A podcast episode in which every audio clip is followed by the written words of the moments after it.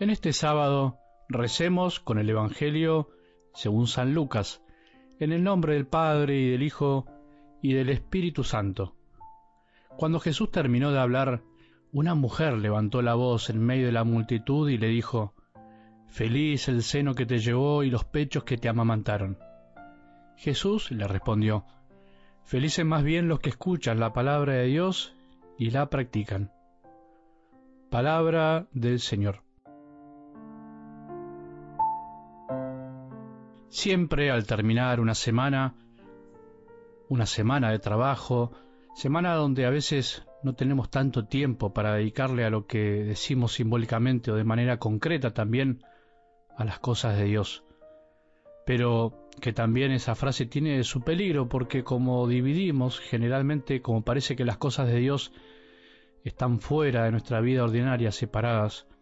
y sin embargo siempre tenemos que decir que las cosas de Dios finalmente son nuestras cosas, menos el pecado, por supuesto, que las cosas de Dios también se viven en las cosas del mundo, por supuesto las que orientan a Él. Pero desde que Dios se hizo hombre, desde que el Hijo de Dios se encarnó en María y nació entre nosotros y vivió entre nosotros, padeció también como padecemos nosotros, se alegró como nosotros, desde ese instante que cambió la historia de la humanidad del mundo es cosa de Dios, más que nunca, fundamentalmente porque Él lo tocó, Él se hombre, y por lo tanto no deberíamos separar tanto las cosas, no deberíamos decir que las cosas de Dios son, por ejemplo, hacer algo para Él, un servicio, un apostolado, la oración, la adoración, nuestra participación en la misa, sino que también las cosas de Dios deberían ser las cosas de cada día, nuestra familia, nuestro trabajo, nuestros silencios, nuestros cansancios, nuestras alegrías, nuestras tristezas. Todo es de Dios si yo se lo entrego a Él. Por supuesto que lo único que no es de Él es el pecado y la mundanidad, o sea, la mentalidad de este mundo que va en contra de la verdad, del amor, de la belleza, y todo lo que Dios ama, y todo lo que Dios desea que reluzca en este mundo. Por eso, aunque aparentemente no nos hayamos ocupado de las cosas de Dios en esta semana, tenemos que decir que todo fue de Él. Aprovechemos para ofrecérselo a Él y decirle, Señor, aunque por ahí no te tuve tan presente, aunque no te pensé,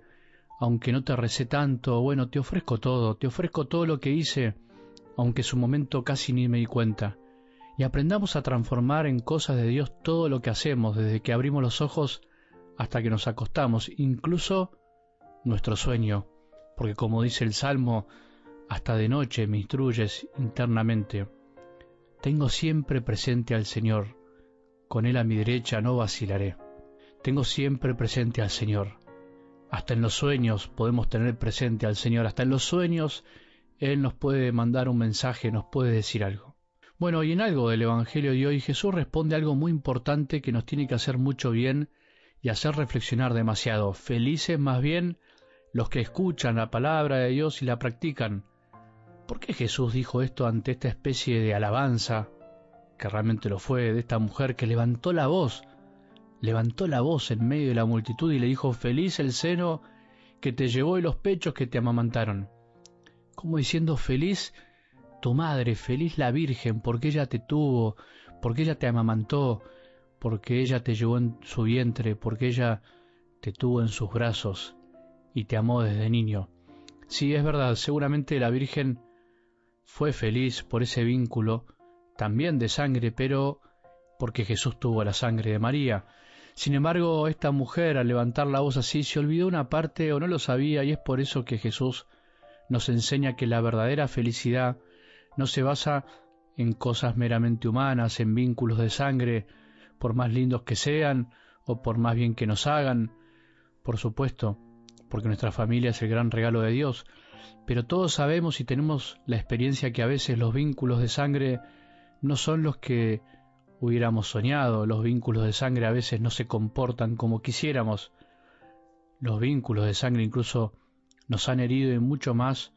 las cosas de este mundo.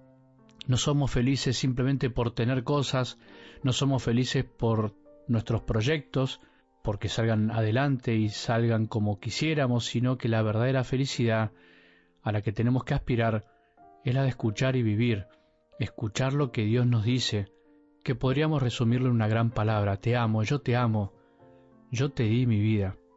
yo te di todo para que disfrutes, pero también para que pongas tu mirada en el cielo, para que te des cuenta que en realidad tu vida es para entregarla y para llegar a la vida eterna, donde ahí sí verdaderamente seremos felices, y en donde incluso debemos decir los vínculos de sangre no serán los de la tierra. Llevaremos toda la misma sangre de los hijos de Dios, del Hijo de Dios, que la derramó por nosotros y se entregó, y viviremos una hermandad verdadera, profunda, duradera y eterna, y una felicidad que no nos caberá en el corazón, porque será tan grande que ni el ojo vio ni el oído oyó aquello que Dios tiene preparado para los que lo aman, como dice San Pablo. Concentrémonos en buscar esa felicidad. Todo lo demás es pasajero, incluso los vínculos de sangre. No somos importantes por pertenecer a una clase social, por tener un estatus económico, ni siquiera una raza distinta en esta tierra. No somos especiales por pertenecer a una nación, sino que somos especiales porque somos hijos. Y los hijos tienen que escuchar a su padre, y al escucharlo tienen que hacer lo que el padre quiere. Felices seremos si hoy escuchamos la palabra de Dios, esto que nos regaló el Evangelio de hoy, y lo practicamos. Que tengamos un buen sábado y que la bendición de Dios, que es Padre misericordioso, Hijo y Espíritu Santo, descienda sobre nuestros corazones y permanezca para siempre.